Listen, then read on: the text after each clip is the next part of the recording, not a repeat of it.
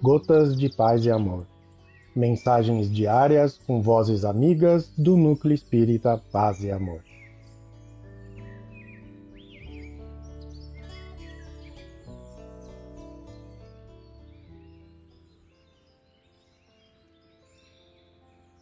Olá, queridos amigos. Aqui quem fala é Adriana Feltrin e o Gotas e Paz de Amor de hoje é sobre a mensagem Cuidados do livro Vinha de Luz, psicografia de Chico Xavier, ditada pelo Espírito Emmanuel.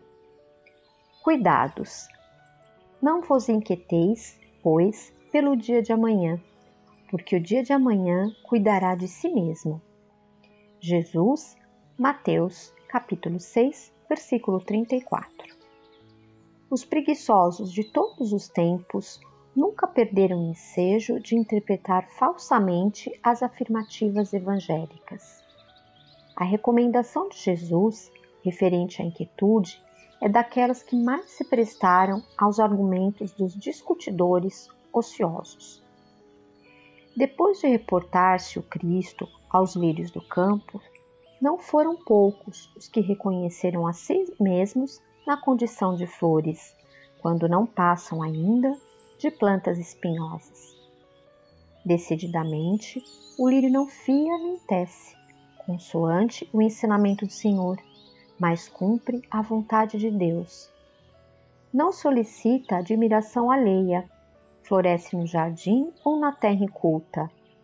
Dá seu perfume ao vento que passa, enfeita a alegria ou conforta a tristeza. É útil à doença e à saúde, não se revolta quando fenece o brilho que lhe é próprio, ou quando mãos egoístas o separam do berço em que nasceu. Aceitaria o homem inerte o padrão do lírio em relação à existência na comunidade?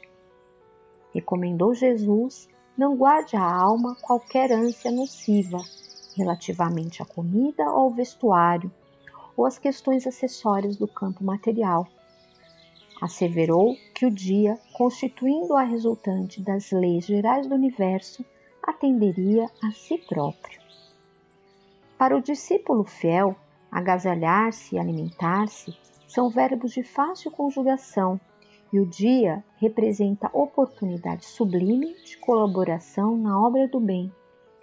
Mas basear-se nessas realidades simples para afirmar que o homem deva marchar sem cuidado consigo seria menoscabar o esforço do Cristo, convertendo-lhe a plataforma salvadora em campanha de responsabilidade. O homem não pode nutrir a pretensão de retificar o mundo ou aos seus semelhantes de um dia para o outro, atormentando-se em aflições descabidas, mas deve ter cuidado de si, melhorando-se, educando-se e iluminando-se sempre mais. Realmente, a ave canta, feliz, mas edifica a própria casa. A flor adorna-se tranquila, entretanto, obedece aos desígnios do Eterno. O homem deve viver confiante, sempre atento, todavia, engrandecer-se na sabedoria e no amor para a obra divina da perfeição. Emmanuel, um abraço fraterno para todos.